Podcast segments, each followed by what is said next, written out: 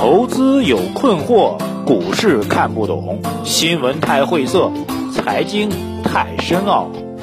每天拿出五分钟，马洪曼博士为您闲话家常，答疑解惑。欢迎收听《财经老马日日评》。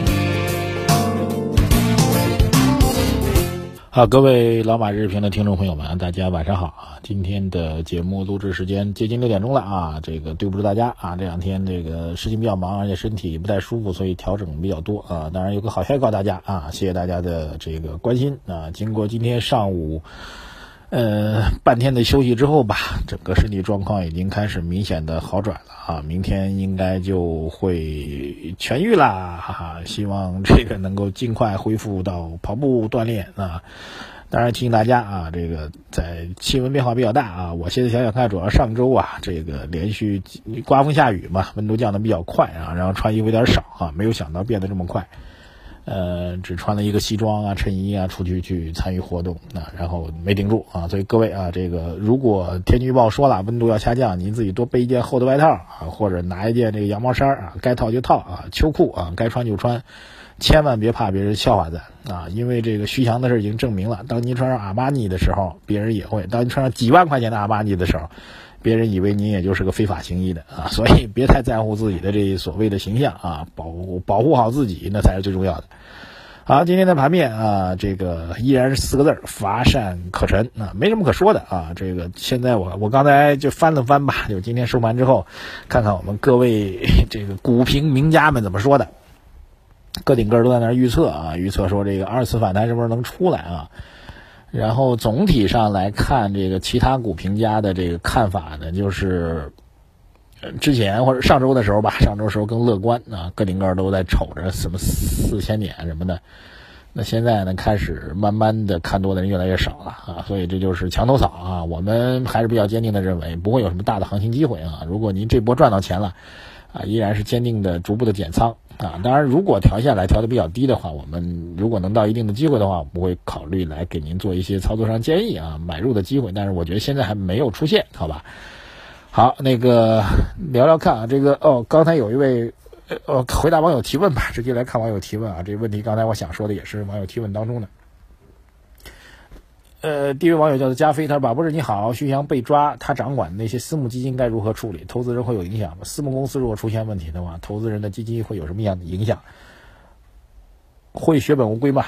啊，这在法，这是一个法律上的问题啊。我对法律这个不是特别懂啊，毕竟我是学经济的，不是学经经济法的啊。经济法也学过，但不是那么精通。”呃，我个人的感觉是这样的啊，也许要咨询一下专业的律师了。那么徐翔个人，他只是这公司的，我不知道他是不是法人代表啊。他某种上来讲，他只是一些具体产品的这个基金管理人或者操盘人啊，管理人。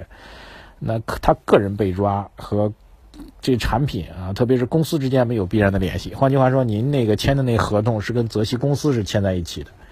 呃，如果说徐翔的事情只局限于他个人。啊，没有对泽熙公司产生比较大的影响的话，那显然您的产品是不会受到任何影响的。这点我要跟大家说。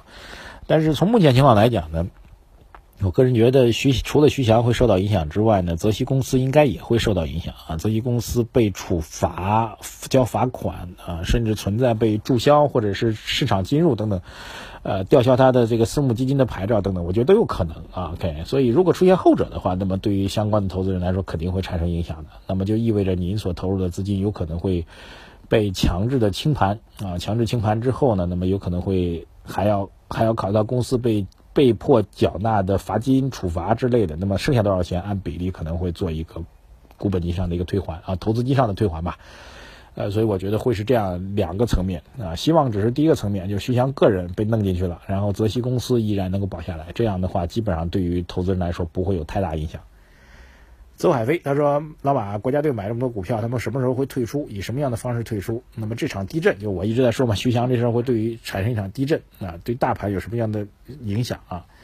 国家队什么时候会退出？这事儿一直是一谜啊，我你不知道，我也不知道，但是我自己预期呢。”嗯，要达到一定的这个市场的高度啊，但现在是比较急的不是国家队退出的事啊，国家队退出，我之前好像也跟大家聊过，就以香港的那个救市的盈富基金来讲，它救香港的股市救了持股持了好几年啊，后面干脆以基金的形式来长期持股了啊，来拿分红了啊，这种可能性也有的，就永远不退出也有可能的哈，或者很长时间才退出也有可能的。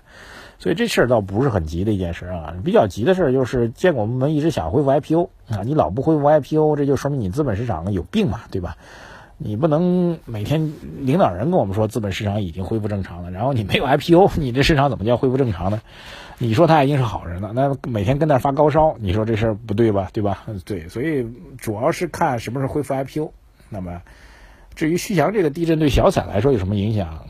没有太多非常直接的影响啊，至少短期来说。那但当然对于整个市场的盘面来说，会对那种庄股式的操作啊，特别是借内部消息进行炒作，然后用公募基金或者券商来帮自己拉抬，然后背后有可能还有所谓的权贵资本主义的这些阶层的这些运作模式，会产生比较大的影响。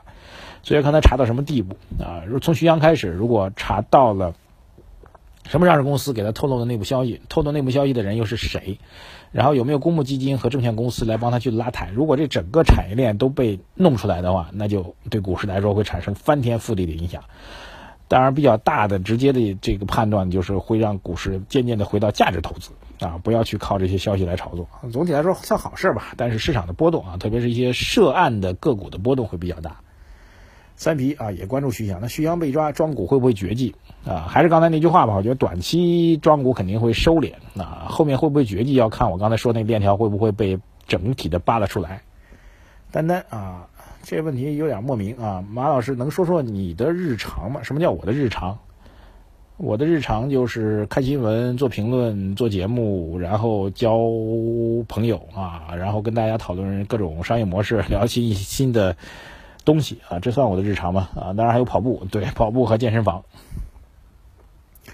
万分之一，他说：“马尔你好，在合肥现在还能买门面房做投资吗？”合肥我啊，合肥万达的活动我好像去过啊。合肥在整个安徽应该还是比较核心的城市啊，就是在很多省会城市当中，在很多省份当中，省会往往不是核心城市，或者不是核心城市之一啊。比如福建的福州啊，因为还有厦门啊。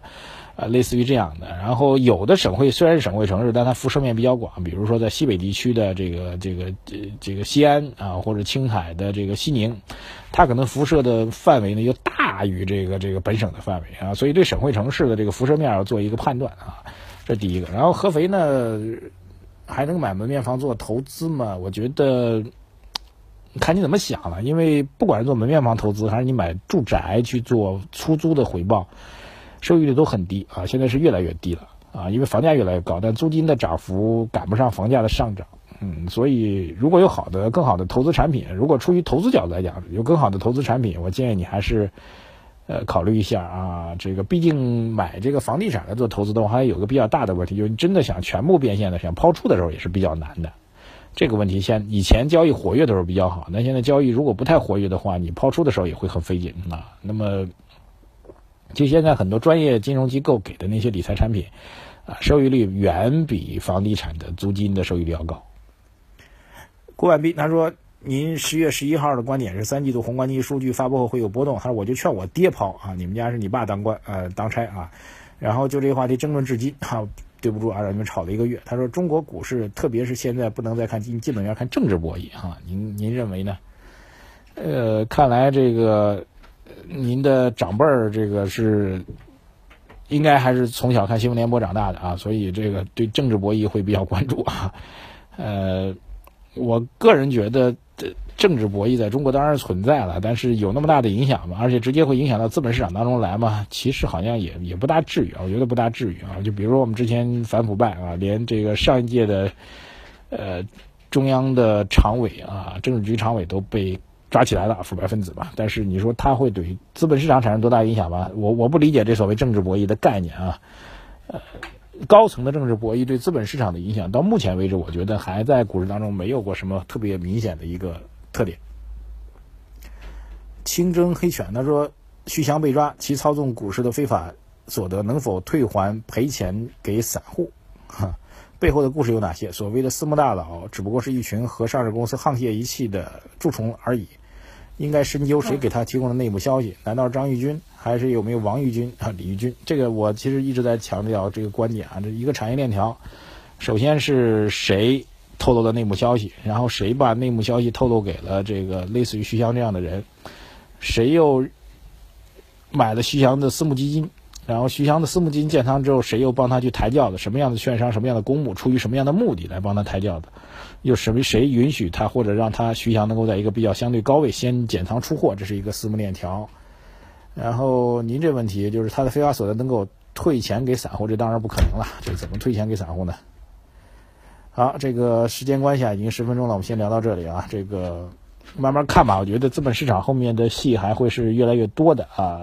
当然，我们希望经过这次的整顿之后，呃，整个中国的 A 股呢能够走向价值投资吧，这也是件好事，好吧？提醒大家啊，关注我们的微信公众号啊，我个人的微信公众号啊，财经马红漫，您的问题我们都可以互动起来啊。然后点击爱奇艺的马上湖，好吧？我们这期聊的是马云啊，看看马云这样一个真的其貌不扬的或者长相很丑陋的人，怎么会成为今天的首富的？